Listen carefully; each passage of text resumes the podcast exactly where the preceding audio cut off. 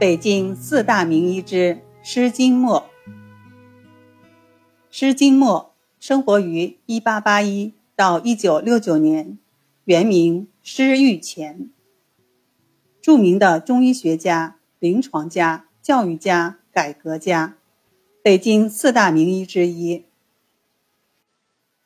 1881年，施金墨的爷爷赴云南任职，路过贵州时喜添孙丁。故取名为玉前。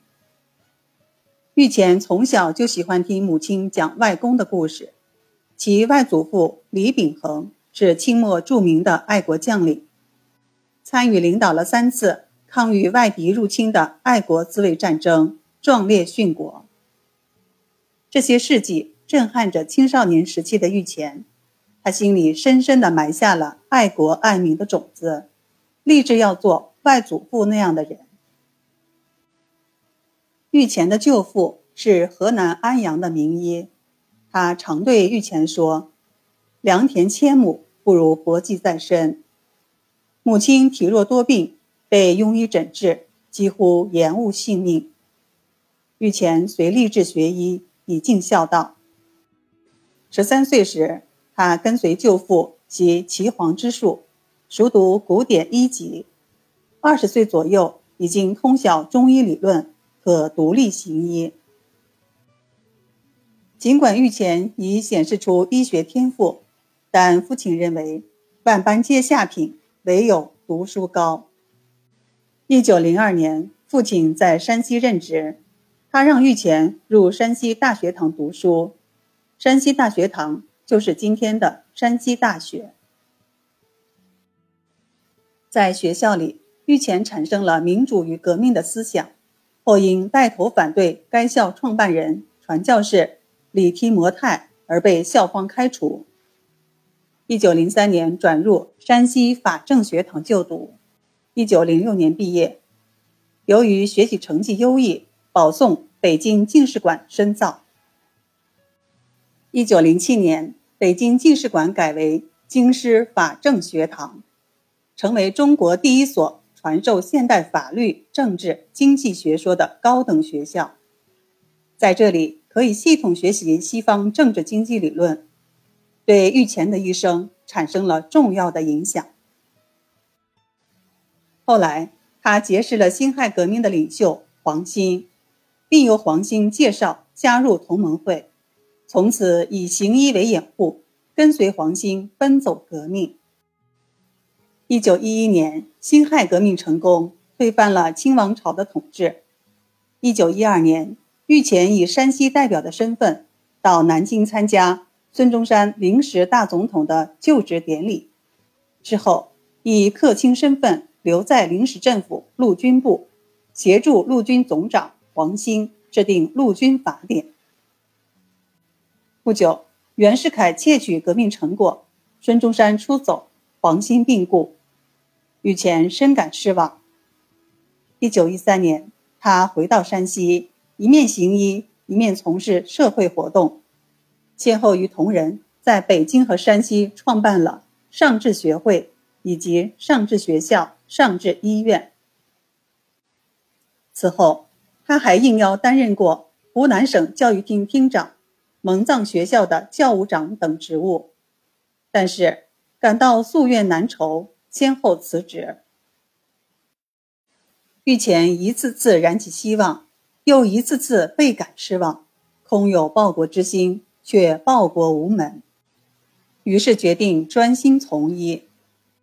他将名字里的“钱”字分开，改名金墨，取意有三：其一，纪念诞生之地，金墨通钱；其二，重行墨子。行兼爱之道，治病不论贵贱，施爱不分贫富。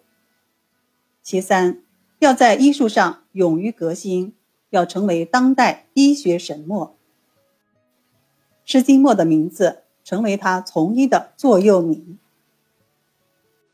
一九二一年，施金墨回到北京，在宣武门附近开办诊所，正式悬壶行医。此前。施金墨也常为人诊病，小有名气。一旦专心业医，医术精进。一九二三年，施金墨精湛的医术已经誉满京城，他的诊所前已是车水马龙，求医者摩肩接踵。一九三五年，国民政府颁布了中医条例，规定了中医考核办法及立案手续。